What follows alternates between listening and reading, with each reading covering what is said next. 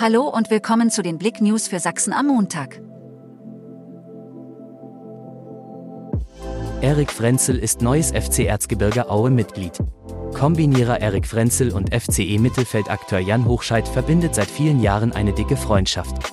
Jetzt wurde Ausnahmeathlet Erik Frenzel neues Mitglied des FC Erzgebirge Aue.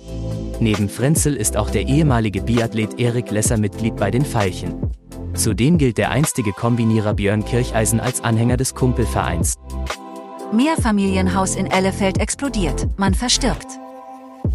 Am frühen Sonntagmorgen kam es in der alten Auerbacher Straße in Ellefeld zu einem dramatischen Brand.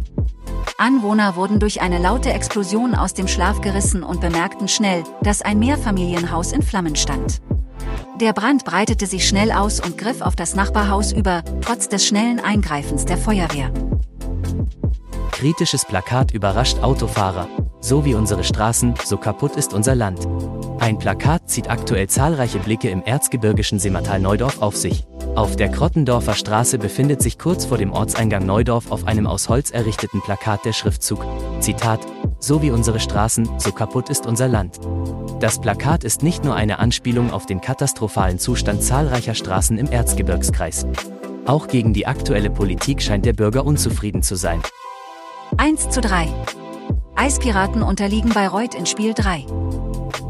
Die Eispiraten Krimitschau mussten sich am gestrigen Sonntagabend den Bayreuth Tigers erstmals in der ersten Playdown-Runde geschlagen geben. Mit dabei waren 3220 Zuschauende. Die Westsachsen unterlagen den Franken in einer umkämpften Partie mit 1 zu 3.